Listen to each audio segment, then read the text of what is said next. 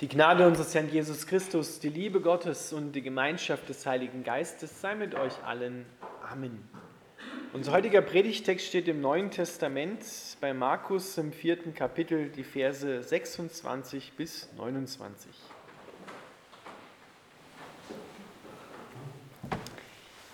Jesus fuhr fort, ich erzähle euch ein Gleichnis für das Reich Gottes.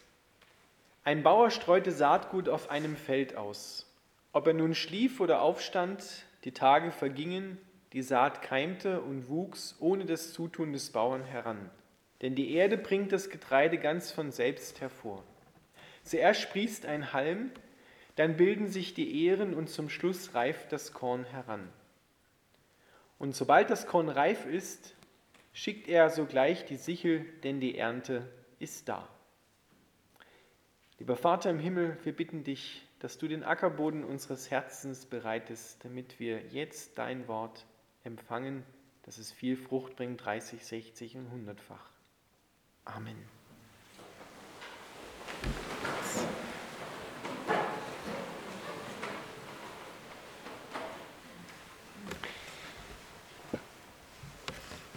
Ihr Lieben, Jesus hat immer wieder versucht, den Menschen damals und uns heute durch Gleichnisse zu erzählen, wie es im Reich Gottes zugeht, damit wir das verstehen. Und er nimmt da immer wieder Beispiele aus der Schöpfung. Und er würde auch heute, wo wir viel mehr Technik haben, würde er trotzdem immer wieder Schöpfungsbeispiele nehmen, weil sich da am besten dran zeigen lässt, wie das Reich Gottes ist und wie es funktioniert. Und das sollen wir und dürfen wir heute hören und ergreifen, was das Reich Gottes ist. Das Gleichnis an sich ist von seiner Deutung her gar nicht so schwierig. Der Same, den der Bauer ausstreut, ist das Wort Gottes. Der Bauer selber ist Jesus, also der Seemann, der den Samen, das Wort Gottes ausstreut. Und das Land, auf das es ausstreut, das sind die Menschen, die es hören, also wir. Jesus erzählt aber nicht nur diese Fakten, sondern er will deutlich machen, wer Gott ist. Und so verkündigt er die Botschaft vom Reich Gottes. Und das ist das Erste, was er gesagt hat, als er angefangen hat an seiner Dienstzeit. Tut Buße, kehrt um, denn das Reich Gottes ist nah herbeigekommen. Damit macht er deutlich, dass Gott begonnen hat, die Herrschaft auf der Erde zu übernehmen. Und diese Herrschaft wird sich immer weiter ausbreiten, solange bis, wie dieses Gleichnis es sagt, die Ernte da ist, bis das Wort Gottes alles ausgerichtet hat, zu was es Gott gesandt hat. Und das dürfen wir wissen, dass kein Wort Gottes jemals leer wieder zu Gott zurückkehrt, also umsonst ist, sondern es wird tun, wozu er es ausgesendet hat, und es wird Erfolg haben. Dieser Same, den Gott dort ausstreut, der hat eine Wachstumsgarantie zu 100 Prozent und eine Erfolgsgarantie zu 100 Prozent in sich. Aber er braucht natürlich dafür guten Boden, auf den dieser Same ausfällt. Und das ist so ein bisschen, wenn wir so wollen, das Risiko, was Gott da auch eingeht mit uns Menschen. Werden wir ein guter Ackerboden sein, auf den das Wort Gottes fällt, oder werden wir ein harter Ackerboden sein, auf dem der Same einfach nur oben liegen bleibt und die Vögel kommen, wie Jesus es an anderer Stelle sagt, und fressen es weg? Oder geht es auf, aber Dornen und Disteln, das heißt die Sorgen und die Nöte der Welt ersticken es, sodass es keine Frucht bringt? Aber das Wort Gottes wird ausgestreut nach wie vor. Es ist noch Zeit, in der Zeit, in der wir leben, in der Jesus das Wort Gottes beständig auf uns ausstreut. Aber diese Zeit wird, das sagt das Gleichnis auch, zu Ende gehen. Und zwar ist das Ende der Zeit, wenn die Ernte da ist. Dann streut kein Bauer mehr Samen aus auf ein reifes Feld aus, sondern dann wird geerntet. Und das ist der letzte wichtige Satz. Dann schickt er sogleich die Sichel, die, denn die Ernte ist da. Das beleuchtet so ein bisschen das Ende der Zeit, das Ende der Welt, an der Jesus Christus wiederkommt und die Ernte eingefahren wird. Und dann wird die Frage sein, was ist auf dem Ackerboden meines Herzens gewachsen? Denn das Wichtige an diesem Gleichnis ist nicht der Vorgang, wie es wächst, sondern das Wichtige an diesem Gleichnis ist die Frucht. Gott zielt immer auf Frucht hin, immer auf Ernte, das ist ihm wichtig. Was wird da gewachsen sein auf dem Leben deines Ackerbodens, deines Herzens? Was wird gewachsen sein auf meinem Ackerboden? Das wird entscheidend sein. Und die Frucht wird auch darüber entscheiden, ob der Tag, an dem Jesus die Ernte dann einfährt, ein Tag der Freude ist für uns oder ein Tag des Gerichts. Ein Tag der Freude wird es sein, wenn die Frucht, die Gott sich wünscht, nach der er sich sehnt, die er sehen will, da ist. Ein Tag des Gerichts wird es sein, wenn keine Frucht da ist. Jetzt müssen wir noch klären, was ist denn das für eine Frucht, die Gott erwartet. Paulus beschreibt das im Galaterbrief. Es sind die Früchte des Heiligen Geistes, die er erwartet. Das sind die Charaktereigenschaften Gottes selbst, von Jesus. Liebe, Freude, Frieden, Freundlichkeit, Sanftmut, Geduld und Selbstbeherrschung. Und das sind, wie das Gleichnis sagt, alles Früchte, die relativ langsam wachsen.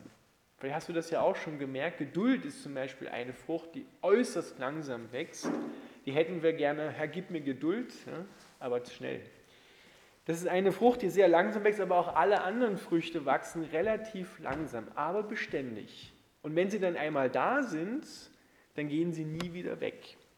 Aber das sind die Früchte, die Gott sich wünscht. Die sollen auf unserem Ackerboden, auf dem Ackerboden meines Herzens, meines Wesens, meines Charakters wachsen. Die sucht Gott und die möchte er dann auch am Ende ernten. Und das wird dann ein wirkliches Erntefest sein, ein Tag der Freude, des gemeinsamen Erkennens und Genießens und sich einander freuen, wenn diese Früchte dann da sind.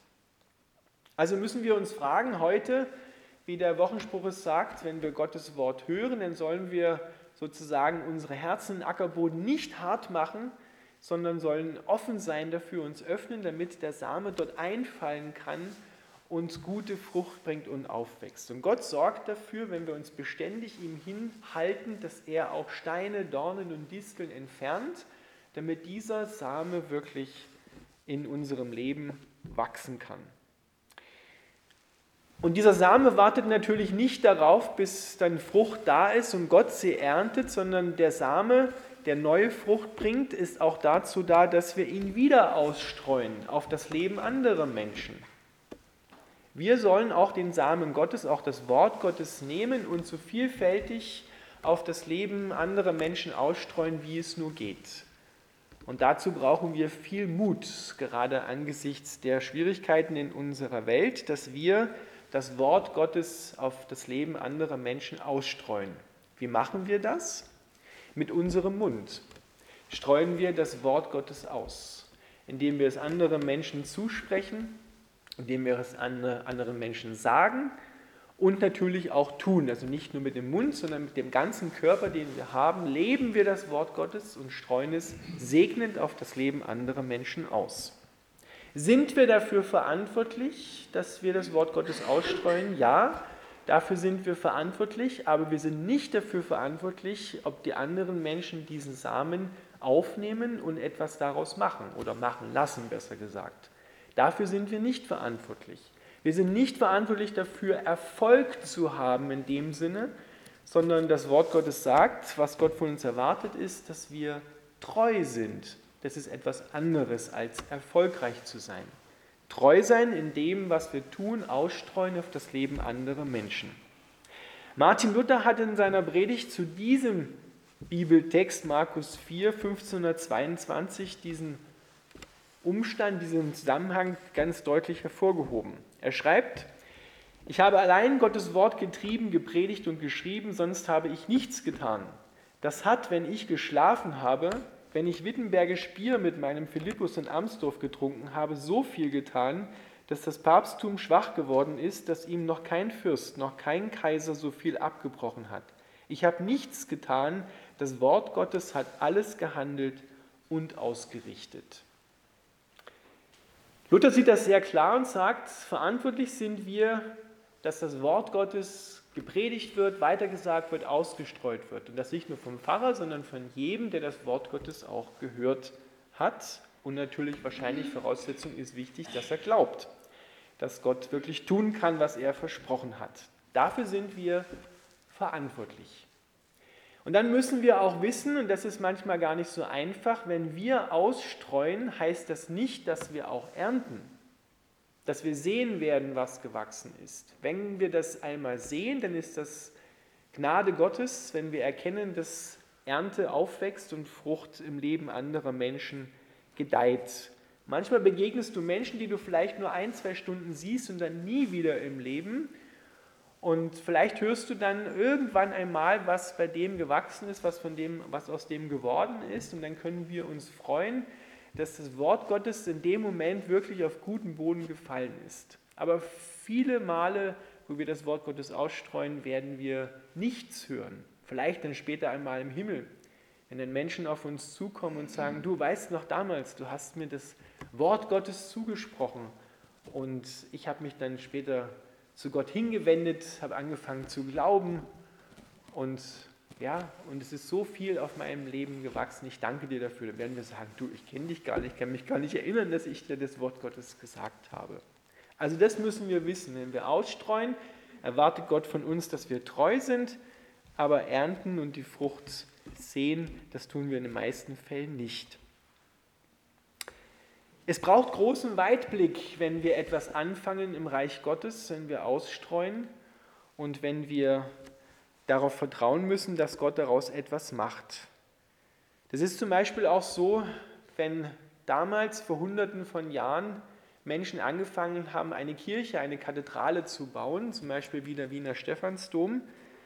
Der ist 1137 wurde der begonnen zu bauen und 1511 war er dann so in den groben Zügen, wie er heute dasteht, fertig. Also 400 Jahre Bauzeit. Die Menschen, die angefangen haben, diesen diese große Kirche zu bauen, die haben bei weitem nie das Ende erlebt, sondern immer nur die Grundsteinlegung und ein bisschen darauf und dann haben andere daran weitergebaut. Genau so ist es auch bei uns. Wir fangen an, streuen den Samen Gottes aus und andere begießen ihn und andere werden wieder dafür sorgen, dass er günstige Umstände bekommt, damit er gut wachsen kann und dann gibt es wieder welche, die vielleicht auch in dieser Zeit auf der Erde hier schon ernten werden. Das müssen wir wissen, als Einzelner, Christ, als Gemeinde oder auch als Kirche. Und wir dürfen vertrauen da hinein, dass Gott das Wort niemals leer zu sich zurückkommen lässt. Gott ist treu, auch wenn wir es nicht sehen, aber er wird das Wort Gottes aussenden durch unseren Mund und es wird tun, wozu er es ausgesendet hat. Von daher ist nichts, was du tust mit dem Wort Gottes und es anderen Menschen zusprichst, umsonst. Selbst wenn sie es abprallen lassen, dann ist das nicht unsere Verantwortung und wir müssen nicht verärgert sein, sondern es ist Gottes Aufgabe, mit diesem Menschen zum Ziel zu kommen.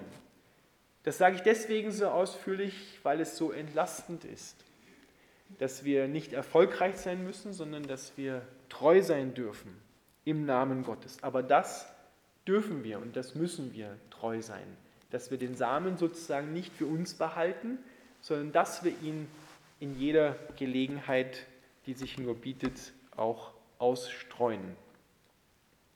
Lasst uns gemeinsam beten. Lieber Vater im Himmel, wir danken dir, dass du uns zum guten Land machst, zum guten Ackerboden, dass du deinen Samen in uns hineingestreut hast und das auch schon Früchte angefangen haben zu wachsen, sonst säßen wir heute nicht hier. Wir danken dir dafür. Vater, du siehst aber auch jeden Bereich unseres Herzens, wo wir unsere Herzen hart gemacht haben, weil vielleicht an uns schlecht gehandelt worden ist, weil wir von Menschen enttäuscht worden sind, von Menschen, die uns wehgetan haben. Dort haben wir uns eingeigelt, haben uns hart gemacht. Wir bitten dich, komm und Mach diesen Boden wieder weich. Entferne du die Steine, entferne du alles, was hart geworden ist, damit wir auch dort empfänglich werden für deinen Segen, für dein Wort. Vater, und wir danken dir dafür, dass du uns den Mut schenkst, auch auf das Leben anderer Menschen auszustreuen, den Samen, den du uns zur Verfügung gestellt hast und danke, dass der nie aufhören wird, dass es nicht leer wird oder ausgeht, sondern du gibst uns immer wieder neue Kraft, das auch zu tun. Und danke dafür, dass so dein Wort zum Ziel kommt und wir am Ende, wenn die Ernte da ist, einen Tag der Freude haben. Wir preisen dich und loben dich. Du bist gut, du bist treu. Amen.